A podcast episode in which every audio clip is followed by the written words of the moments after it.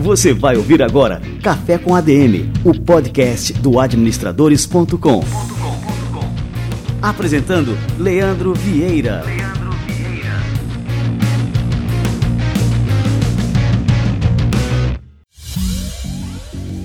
Fala galera, está no ar mais um Café com a DM, a sua dose de cafeína nos negócios. Estamos começando o nosso episódio número 305. Muitas startups tocam suas operações com a ajuda de aportes milionários de investidores privados. Mas quando a ressaca do venture capital se retrai, apenas as empresas com lucros sustentáveis sobrevivem. Yoshimichi Matsuzaki, CEO da Finet, a explicar para a gente como e quando optar pelo modelo de financiamento da sua empresa, deixando tudo bem amarrado aos resultados. O Yoshimichi, que é uma fera no assunto, daqui a pouquinho vai chegar aqui no Café com a DM. Fica ligado.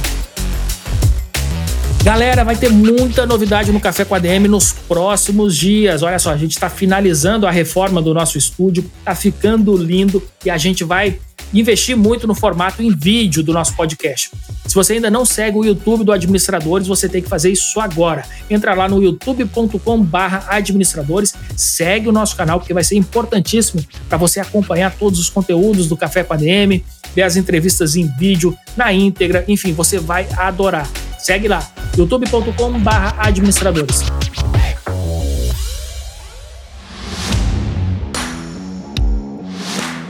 Quem tem empresa sabe como é complicado ter acesso a linhas de crédito pelos bancos comerciais. Mesmo opções comuns voltadas para empresas como antecipação de recebíveis e desconto de duplicatas exigem um cadastro que demora dias e até semanas para ser aprovado. Se você quer crédito barato e imediato na conta da sua empresa para garantir o fluxo de caixa, a opção que eu te apresento é a Adiante Recebíveis, que conta com uma tecnologia de inteligência artificial capaz de fazer análise de crédito da sua empresa em poucos segundos. É só pensar no crédito, descontar sua duplicata de produtos e daqui a pouquinho ele está na sua conta. Além de você ficar livre das burocracias, tem acesso às melhores taxas do mercado e melhor, o Adiante está disponibilizando taxa zero na sua primeira antecipação e um cupom de 50% de desconto, exclusivo para os ouvintes deste podcast. Para adquirir essa promoção, basta inserir o código ADM50 na plataforma antes de antecipar. Esqueça bancos e factorings, desconte duplicatas em segundos com as melhores taxas do mercado com Adiante Recebíveis. É só acessar o link que está na descrição do programa.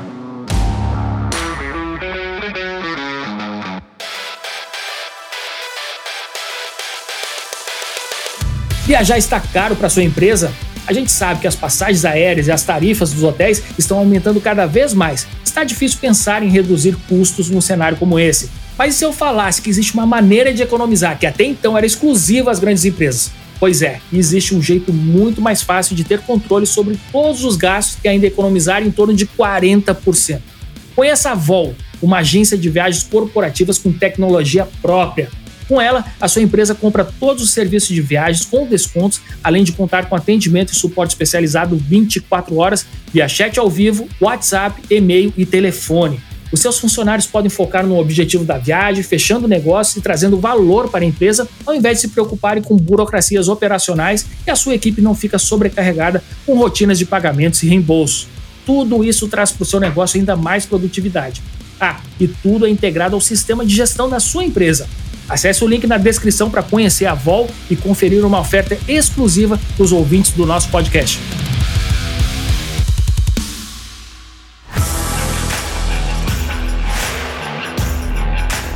Muito bem, galera, vamos receber essa fera Yoshimichi Matsuzaki.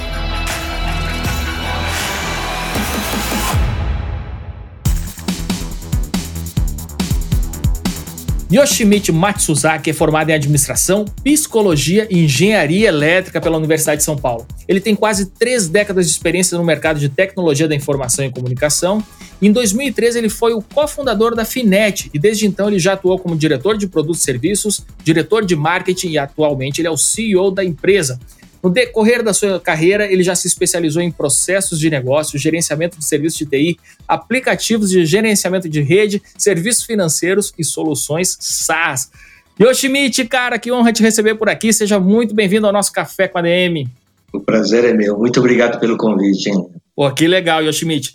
E eu queria começar contando aqui, Yoshimichi, A gente já conversou sobre a, a tua formação, né, que ela é bastante eclética, né? Administração, psicologia, engenharia elétrica. Eu queria que você fizesse aqui uma recapitulação aí da, desse início da tua trajetória e da importância dessa formação em diferentes áreas né, para o desenvolvimento da sua carreira, do seu perfil empreendedor e para o sucesso né, da Finet, que você vai contar também um pouquinho aqui para a gente. Inicialmente, a minha formação inicial foi engenheiro, né? primeira atuação minha foi né, na área de telecomunicações, depois com desenvolvimento e tal. E trabalhando na área de telecomunicações, eu percebia que, apesar da gente ser detentor de produtos muito bons, serviços muito bons, a gente não dominava o mercado. Então, eu fiquei muito intrigado, né? Puxa vida, tem alguma coisa errada que só a engenharia só não resolve. E aí eu fui me especializar né, na parte de administração, marketing, e eu comecei a perceber que existe muito mais, né, além do produto e do serviço, nesse olhar né, de administração de mercado. E aí, num dado momento, né, com o meu sócio Marcos Bonfá, a gente fundou a Finet, isso em 2003 para 2004. A gente acompanha diversas transformações, né, desde o advento da internet, mais recentemente agora, né, esse mundo que a gente está vivendo de transformação, metodologia ágil. E uma coisa que eu percebi que era muito importante, né, dentro da área de tecnologia, que é gestão de conhecimento e, acima de tudo, na verdade, é a retenção das pessoas. E na concepção de produtos agora, um olhar totalmente diferente né, de como construir soluções e serviços. E aí eu me formei né, em psicologia, né, para entender e auxiliar né, nessa parte de RH, concepção de serviços, produtos, inovação e assim por diante. Porque o que a gente está passando agora é, é uma grande transformação é social, né, da forma com que as pessoas se relacionam, como a gente vê o mercado, como a gente vê as soluções de tecnologia. A tecnologia hoje está presente em tudo. Muito bom. E quanto mais a gente mergulha, né, mais a gente descobre que tem muita coisa ainda por aprender, né, Yoshimit?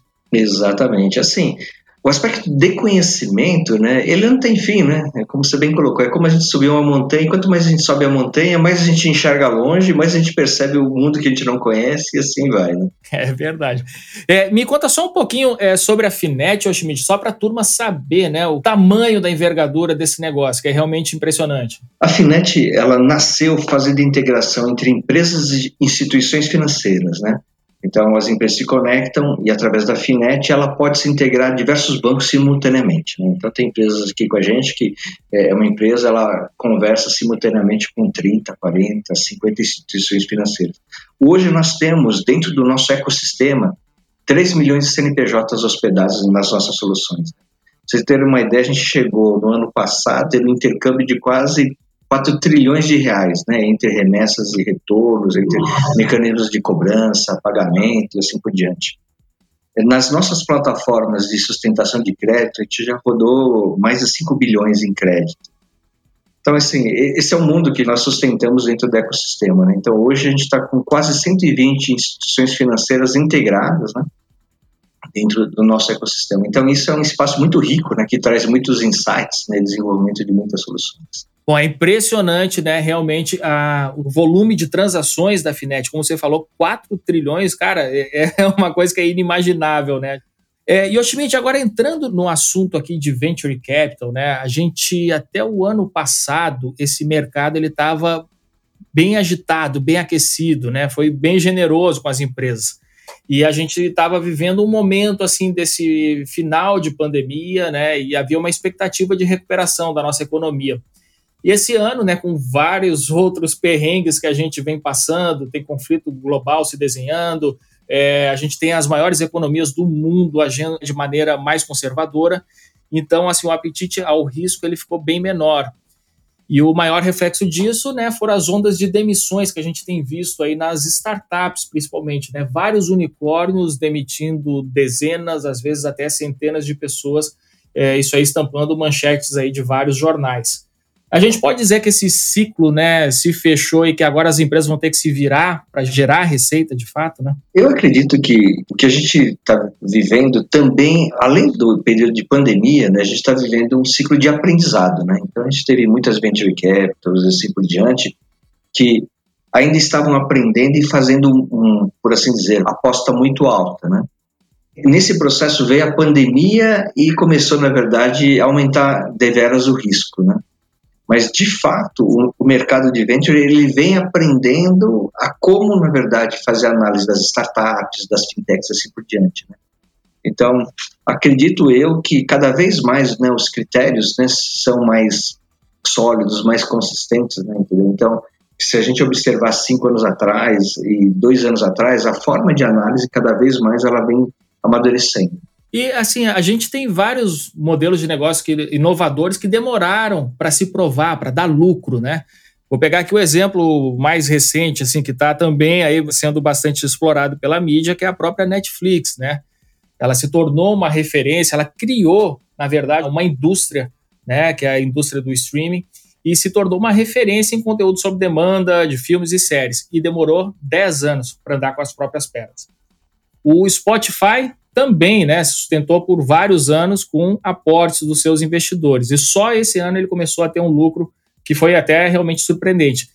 Mas, assim, para essas duas que sobreviveram, milhares de outras ficaram pelo caminho, né? Como é que a gente pode saber, então, que uma empresa tão inovadora, né, a ponto de o mercado continuar colocando dinheiro nela, mesmo com perspectivas distantes de lucro? O que acontece, na verdade, na minha percepção, é assim, como a gente começou a ter um diálogo muito forte né, com investidores que querem resultados de curto prazo, aí assim, os resultados não vêm nesse tão curto prazo como esses investidores assim o desejavam, entendeu?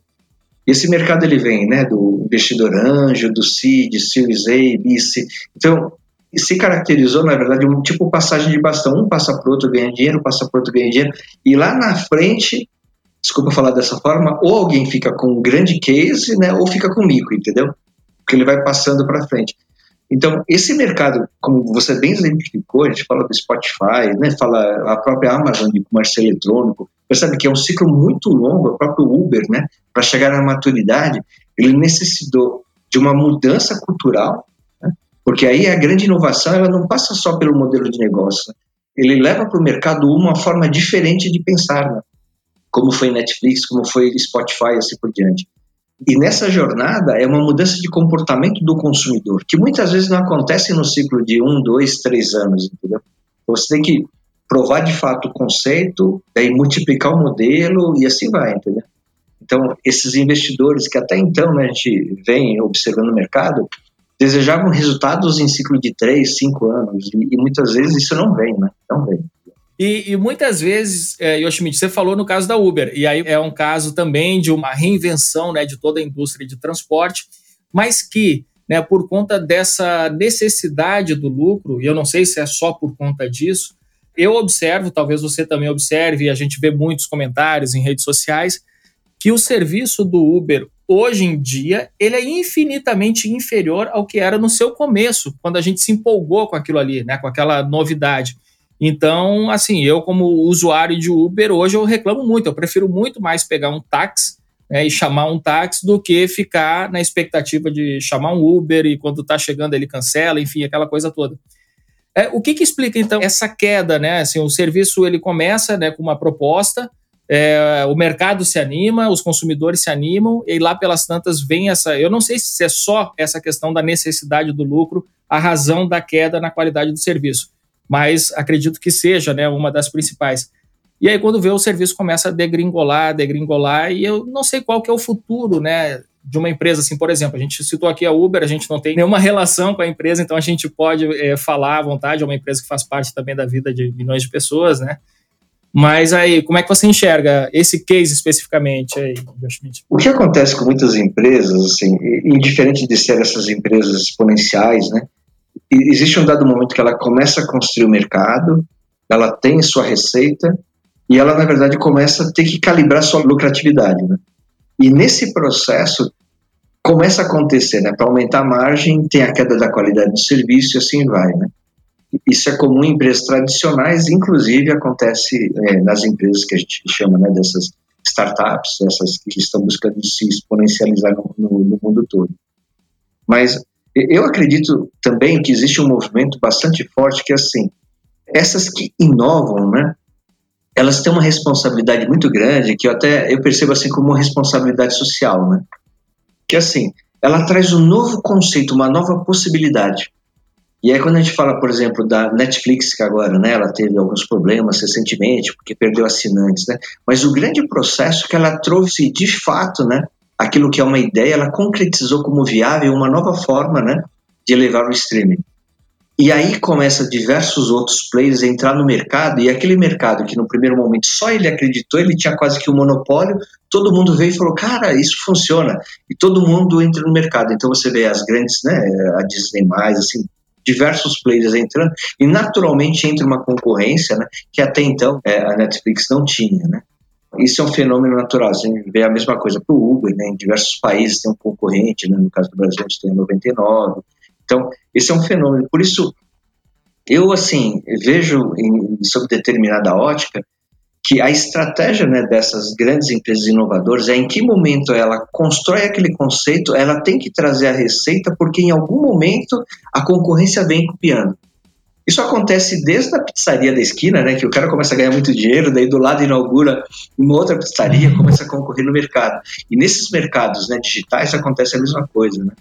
Por isso que eu acho muito interessante, assim, é, colocações como, por exemplo, o, todo mundo fala dele, né, do Elon Musk, né? Quando ele fala sobre o carro elétrico, na verdade, o objetivo dele não era tanto só, né, construir a marca, etc., mas levar essa nova forma, né, de ser um carro no mundo, né? Tanto que os projetos deles, ele deixava aberto né, para que qualquer pessoa, né, qualquer concorrente assim pudesse copiar os modelos dos projetos, assim por diante. Porque o desejo dele, e acredito que ele tinha essa clareza, era levar essa nova tendência, nesse novo movimento. Acho que isso é uma coisa que é importante, acredito eu, né? Daí é uma coisa dos fundadores, né? Que o objetivo inicial não era tanto ganhar dinheiro, lógico, sem falsa modéstia, todo mundo quer dinheiro, né? Mas não está buscando aqueles bilhões, ele quer realmente realizar o sonho dele, né? Então, quando você vê a jornada, o sonho é realizado. Depois, o que acontece é, na verdade, os movimentos né, tradicionais do capitalismo. E com relação assim, a essas empresas né, que são movidas por aportes, né, além de investirem pesado em marketing, elas também conseguem atrair os melhores talentos do mercado. Então, assim, elas têm a faca e o queijo na mão, né? Tem dinheiro para investir em marketing, se tornar conhecida, atrair clientes, né? E também atrair os melhores talentos. O que, que falta, então, para elas se consolidarem no mercado, né? Essa faca, o queijo e o que mais, né? o que acontece muitas vezes, né? O que a gente tem observado mais recentemente é que os aportes que são recebidos, eles muitas vezes não respondem diretamente a um plano de negócios consistente, né? A discussão, na verdade, é mais assim do tipo, imagina, eu tenho uma startup que começou agora e a minha briga é o quê? Aumentar o valuation, né? Então, se a empresa vale, vai, usando o exemplo, né, 10 milhões, se eu conseguir fazer com que ela valha 40, 50, 100 milhões, melhor. Daí imagina que de fato eu preciso de um recurso né, de equivalente a 10 milhões, mas eu conseguir captar mais, que bom. Daí quando esse recurso entra, eu tenho que ter uma clareza de como destinar esse recurso. Né? Tanto que, se a gente observar, teve algumas empresas que ela tinha mais dinheiro em caixa do que ela de fato valia no mercado. Porque na captação ela captou mais do que no instante seguinte ela passou a ser percebida como valor de mercado. E aí fica assim, pô, então como que eu uso esses recursos de forma sustentável para realmente gerar valor na empresa, entendeu? E aí, então, assim, você acha que existe um erro na utilização desses recursos? Por exemplo, a diretoria da empresa acaba dimensionando a sua real necessidade de pessoas, então contrata pessoas além do que seria necessário para aquele momento da empresa, ou então acaba torrando muito em marketing e acaba não tendo um retorno, que a gente sabe que quando a gente investe em marketing, a gente tem um custo de aquisição do cliente para ver lucro nessa operação, esse custo ele deve ser saudável. Existe um ponto em que a gente passa a investir mais que a gente não tem o mesmo retorno, a gente começa a perder, né? Exatamente, tem a curva de saturação aí daquele investimento, né? Como aquele recurso foi pedido, né, no processo de cashinho, ele tem que fazer a destinação. Então, não é raro, na verdade, eu mesmo, sem citar nomes, presenciei algumas empresas, startups que começaram a contratar pessoas, né, e conversando com essas pessoas, ah, o que, que você está fazendo? Não, a gente está aqui, já faz um mês, dois meses que a gente está aqui em treinamento, mas de fato a gente não está envolvido no processo tal. É trazer muita gente para dentro, sendo que não tem o roadmap de produtos, de serviços bem desenhado. A gente percebeu isso acontecendo muito fortemente. Então você começa a inverter, né? O que era antes, na verdade? Onde está a inteligência, né?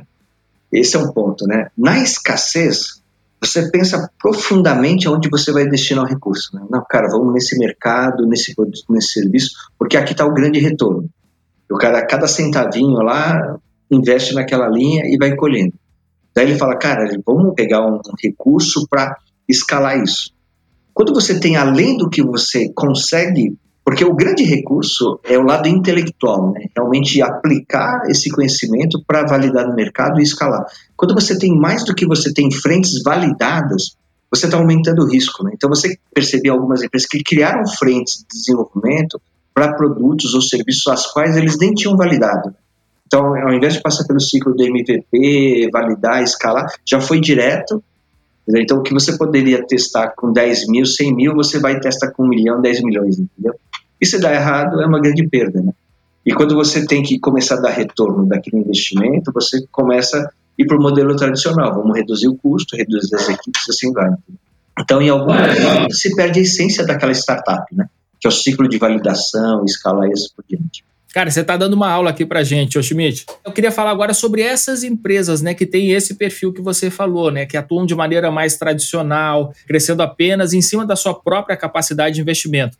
É, aqui no Café com a DM a gente já recebeu vários empreendedores com esse perfil. Recentemente estou lembrando aqui do João Adib, da CIMED, né, que é uma empresa do ramo farmacêutico e que não é uma empresa menos inovadora por ter esse perfil. A própria Finet, cara, né, também é mais conservadora nesse sentido, né, que apesar de se enquadrar como uma fintech, vocês também, né, cresceram e crescem através dos seus próprios recursos. Vocês já chegaram a avaliar essa possibilidade aí de buscar aportes para fazer uma expansão ou tentar aproveitar alguma oportunidade que estivesse além da capacidade de investimento da empresa?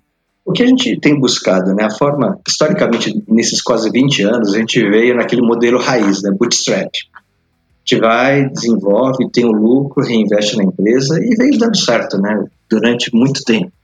Lógico que quando a gente observa esse mercado, né, onde são despejados recursos aos montes né, em diversas empresas, isso na verdade nos preocupa, lógico. Né? Por outro lado, já alguns anos atrás, a gente também obteve recursos do BNDES né, para que a gente pudesse acelerar né, algumas frentes que a gente tinha certeza né, nos seus investimentos e não só pelo recurso, né? Porque quando você fala que é uma empresa que obteve recurso do BNDES, o mercado enxerga como sendo uma empresa que tem uma auditoria, assim, smart money no sentido de mercado, né? Esse tipo de recurso a gente busca para que não traga só recurso financeiro, mas ele traga o que a gente chama de smart money, né? A valor agregado para que a gente possa estar atuando no mercado.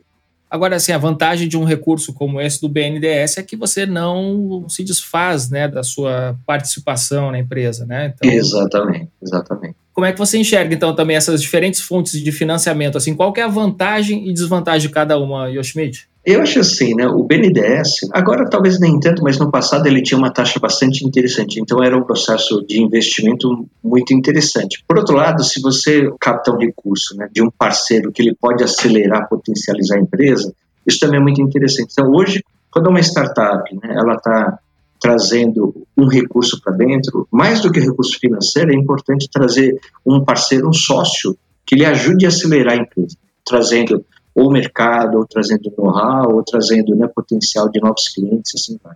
É, e tem um modelo, né, também que eu sou um grande entusiasta e que a gente, volta e meia, a gente divulga alguma oportunidade, né, que utiliza esse modelo, que é o do, do equity crowdfunding, né, que consiste em levar o venture capital para os pequenos investidores, né, de maneira mais pulverizada. Acaba também ocorrendo né, uma maior transparência em relação ao modelo de negócio, né, porque todos os investidores passam a saber de todos os números daquele negócio que está captando, né?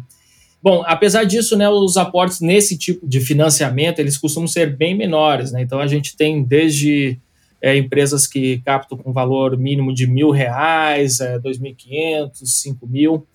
Como é que você enxerga essa possibilidade também, esse modelo, né, que vem tomando cada vez um, um vulto maior aqui no Brasil? Eu acho esse modelo muito interessante, né? principalmente porque, né, assim, ele profissionaliza a empresa, né? porque até então ele vinha com os recursos próprios dos seus fundadores. Né? Então, quando você tem um novo entrante né, contribuindo ali na operação, você dá robustez ao mecanismo de reporte, né? então, então aquele recurso obrigatoriamente passa a ser utilizado com mais comprometimento, com mais preocupação de reporte. Né? Então, isso é muito importante. E outra, assim, você leva ao mercado aquele olhar de investimento mesmo. A pessoa não precisa colocar milhões, né? ela começa a enxergar né, como as startups, né, onde ela está investindo, ela tem novas ideias, e muitas vezes aquele investidor também troca de cadeira, ele também começa a enxergar a possibilidade de ele ser empreendedor. Porque normalmente as pessoas têm alguma ideia que muitas vezes fica incubada tal. Quando ele tem acesso a essa possibilidade, ele sai da cadeira do investidor anjo ali, né, do crowdfunding, e ele fala, puxa, eu tenho uma ideia, eu também vou... E ele troca de cadeira, né, e passa a movimentar o mercado. Então, o mercado ele se torna mais empreendedor nesse sentido, ele troca de cadeira, né, isso fica muito legal. É verdade, cara. E com relação a essa ideia, né, que muitas vezes as pessoas têm, uma ideia que eu diria até equivocada, né, de que a maneira como a empresa decide se expandir está relacionada com a sua capacidade de inovação. Porque a gente tem setores que são bem tradicionais, né, como o setor hoteleiro, por exemplo, né, que precisa de aportes gigantescos né, para novos empreendimentos, e tem também empresas que têm a matriz tecnológica, como é o caso da Finet, a gente aqui no Administradores também, que cresce em cima do que faturam. Né? Como é que a gente pode decidir se é o momento para partir para uma captação privada de recursos ou se é melhor focar em aumentar a base de clientes, enfim, faturar mais para poder ter poder de fogo para uma expansão mais na frente, né? Eu acho que essa decisão ela é muito mais assim, se você entende que você precisa daquele recurso para dar perenidade para a empresa, né? Acho que esse é um ponto. Porque o mercado ele vai passando por diversas transformações e aí você fala, puxa, se eu continuar nesse modelo, será que eu vou conseguir pegar essa transformação do mercado?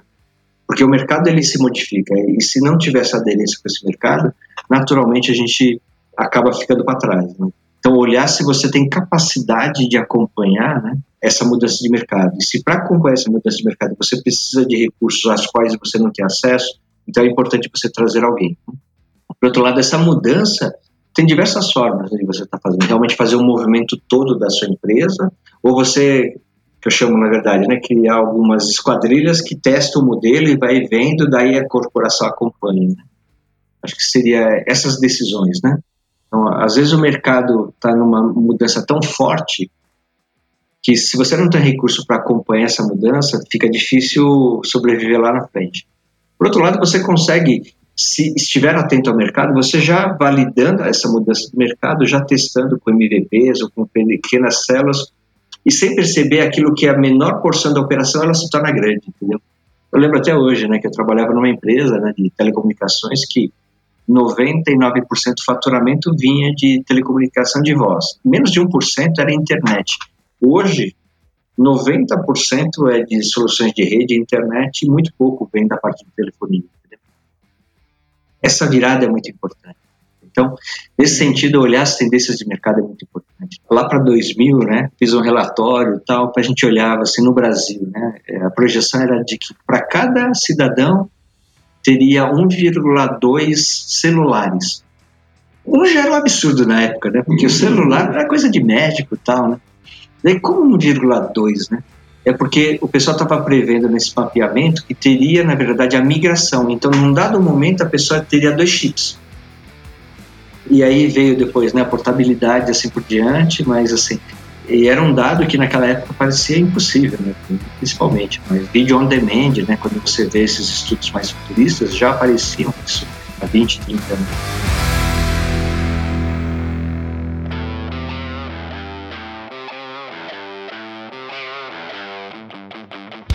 Hoje em dia a gente tem o telefone celular para todas essas aplicações digitais e detesta quando toca o telefone, né? Exatamente. a função de telefone a gente não quer mais saber, só quer saber das é digitais, de é. acesso à internet e tudo mais, né? Então, assim, só para a gente fechar esse assunto aqui, Yoshimite, no fim das contas, o que realmente importa, né, o que vai dizer se o investimento vale a pena ou não, são os resultados que a gente espera que aconteçam no futuro, né? E aí vem aquela questão. Isso é uma coisa que eu sempre tive dúvida e já fiz vários desses exercícios, né, dessas projeções.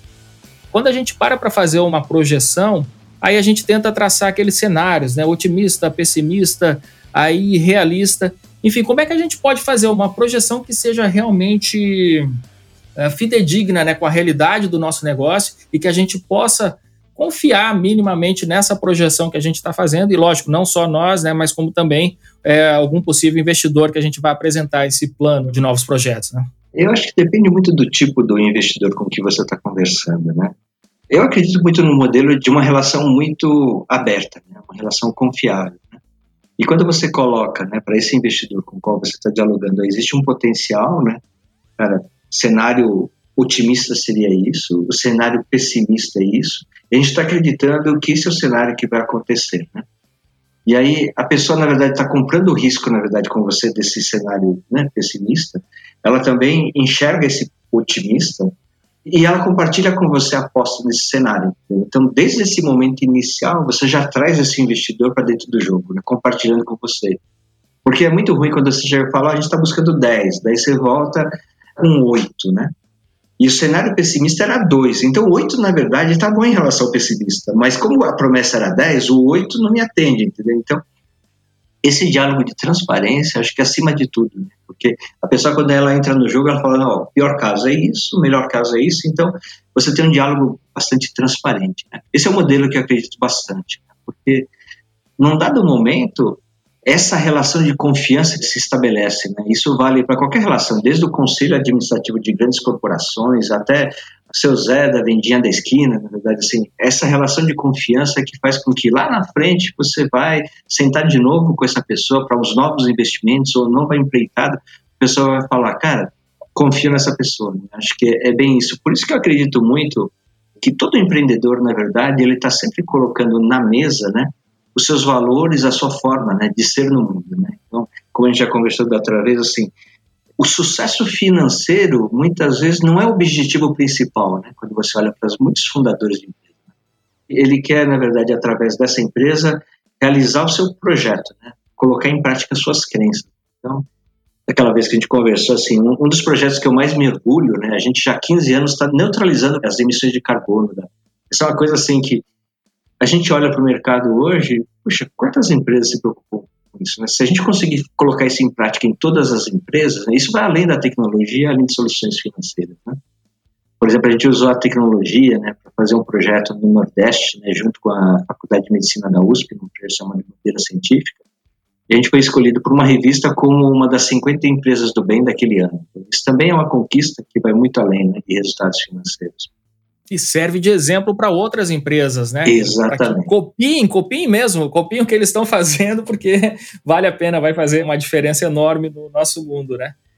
Ô Yoshimichi, com relação a essa questão, né, só para também aqui retomar essa história da futurologia, né, da gente fazer essas projeções, quando a gente faz essas projeções, a gente olha para o nosso negócio agora, para a nossa linha de serviço que a gente tem agora, e a gente não prevê que, que a gente vai lançar lá no futuro, o que, que vai, enfim, existir no mundo que a gente vai também né, aproveitar para criar novos negócios dentro do nosso negócio. E eu vejo muito assim isso acontecer. Por exemplo, a gente tem 22 anos de história. Então, lá atrás eu nem imaginava, cara, que um dia a gente fosse, por exemplo, entrar no ramo de educação, montar uma plataforma de streaming na área de educação. E, bom, né, isso era impossível de prever. E assim como é impossível prever o que, que a gente vai inventar daqui a dois, três anos, cinco, dez, né? Então, assim, é muito difícil que essa projeção que a gente faça agora, ela realmente se concretize por conta dessas inovações que a gente vai fazer daqui para frente, né? Isso é levado em consideração também quando algum investidor avalia aquela empresa ou aquele empreendedor em específico? Isso também dependendo do perfil do investidor, né? Aquele investidor que quer o resultado mais imediato, né, ele está olhando mais para o seu plano de negócios imediato e o retorno, o lucro que está previsto nos próximos três anos, esse tipo de coisa. Mas quando você tem investidor né, que está querendo investir numa empresa que vai talvez mudar né, o paradigma de negócios, o modelo da sociedade, ele está olhando realmente nessa tendência. Né? Por exemplo, hoje tem é, o Gartner fala assim, por exemplo, que existe uma possibilidade muito grande de no futuro a gente não ter o aplicativo no celular. A gente não vai ter os aplicativos, os ícones no celular. Tudo vai ser com controle de voz. Então, quando a gente vai lá, clica no aplicativo para pedir um delivery de comida, né? ou a gente vai, clica no aplicativo para fazer a rota né, de, de, carro, vai ter um diálogo com o seu celular, né, o seu dispositivo, ele vai fazer o pedido, né, ele vai fazer a viagem e assim por diante. Então, cada vez mais a inteligência, né, o celular ele vai se tornar talvez mais uma secretária digital do que, que a gente imagina. Quando a gente fala, ah, eu vou viajar para o Rio de Janeiro no dia tal, daí ele já vai reservar o voo, vai reservar o hotel, vai reservar o táxi ou Uber, etc., e fazer a jornada completa. Isso é uma das projeções né, que o pessoal tem colocado. Então, Então, os processos de reconhecimento de voz, da inteligência artificial para isso, né, muitos que já, já estão se mobilizando para isso, por exemplo. Sensacional. Cara, a gente está tendo aqui uma verdadeira mentoria aqui com o Yoshimichi, cara. Que privilégio que a gente está tendo aqui no Café com a DM de hoje. E aí, para a gente encerrar, vamos fazer o nosso quadro Livro da Semana. E eu estou super curioso aqui, Yoshimichi, para saber qual que é a sua indicação de leitura aí para os nossos ouvintes, cara.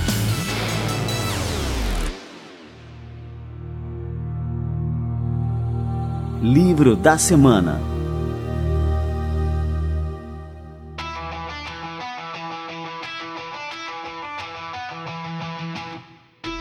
Cara, o livro que eu gostei muito de ler foi a Teoria U. Teoria U foi um estudo que foram feitos em diversas empresas, né? É, e quais sobreviveram e por que sobreviveram, né? E eles percebem, na verdade, um ciclo, né? Que as empresas, elas se transformam e elas falam de diversos segmentos e áreas. Então, quais eram as características em que essas empresas conseguem se reinventar, né? E o quanto a inovação, na verdade, faz parte do cotidiano, né? e essa inovação que a gente falou que não é necessariamente tecnológica só, né? inovação da forma de pensar. Então, é, ele entra profundamente nesse conceito, né, de que a gente fala muito de design, design, design, né? A gente fala muito de inovação, mas ele entra a fundo, na verdade, o quanto a gente consegue fazer o redesign da nossa forma de pensar, do nosso mindset, a gente consegue distribuir isso pela corporação. Acho que eu recomendo muito essa leitura. É uma leitura um pouco densa, mas é muito bacana. Cara, muito bom. Aqui, você estava falando, eu já entrei aqui na. Bom, fazer propaganda para os caras, não estão nos pagando nada por isso, mas entrei aqui na Amazon e já estou vendo aqui o livro Teoria U: Como Liderar pela Percepção e Realização do Futuro Emergente. É, o autor é o C. Otto Scharner. E aqui que interessante aqui que o prefácio é do Peter Senge, né? O Peter Senge é nosso professor aqui no Administradores Premium aqui, ó, o autor da quinta disciplina, né? O cara realmente assim é um dos grandes ícones, né, da administração no mundo.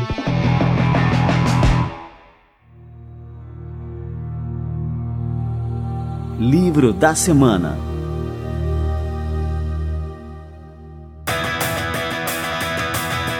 Schmidt, como é que a turma faz para acompanhar o teu trabalho? Eu queria saber se você está nas redes sociais, se você produz conteúdo que a gente possa é, acompanhar, saber das suas ideias. Conta aí para gente. Aí tá aí uma coisa, produção de conteúdo é uma coisa que eu sempre quis fazer, mas na correria do dia a dia, né, porque requer dedicação, requer responsabilidade.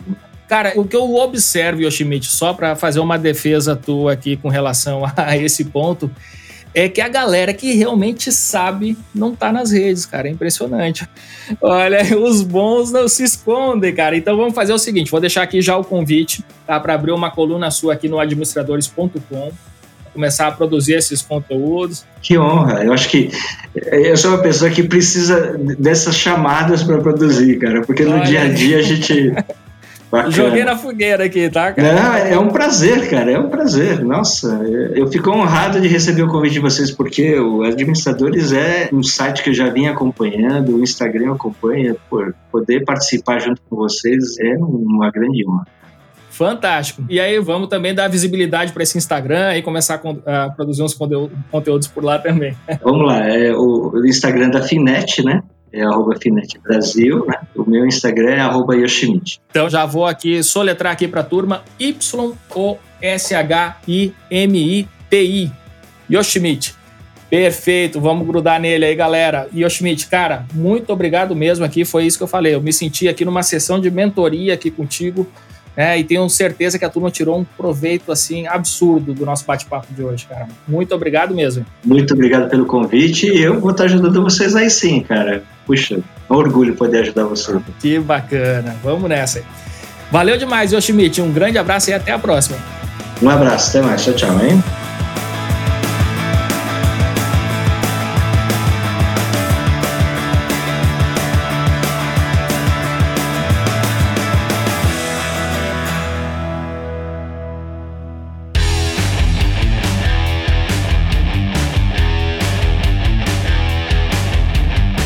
E aí, galera, cafeína pura, Yoshimichi Matsuzaki aqui no Café com a DM.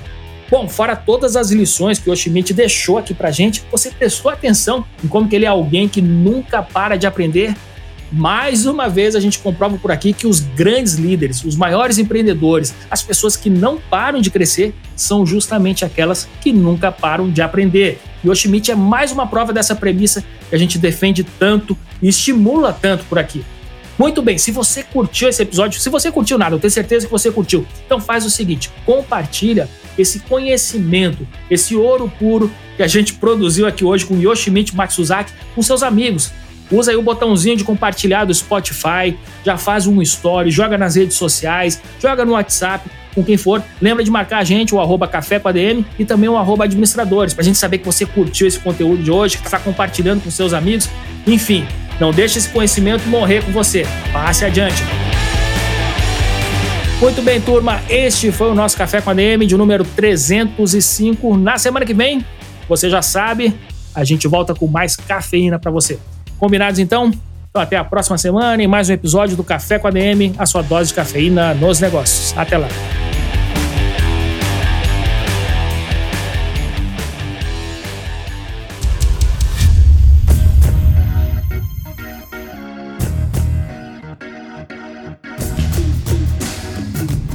Você ouviu Café com ADM, o podcast do administradores.com.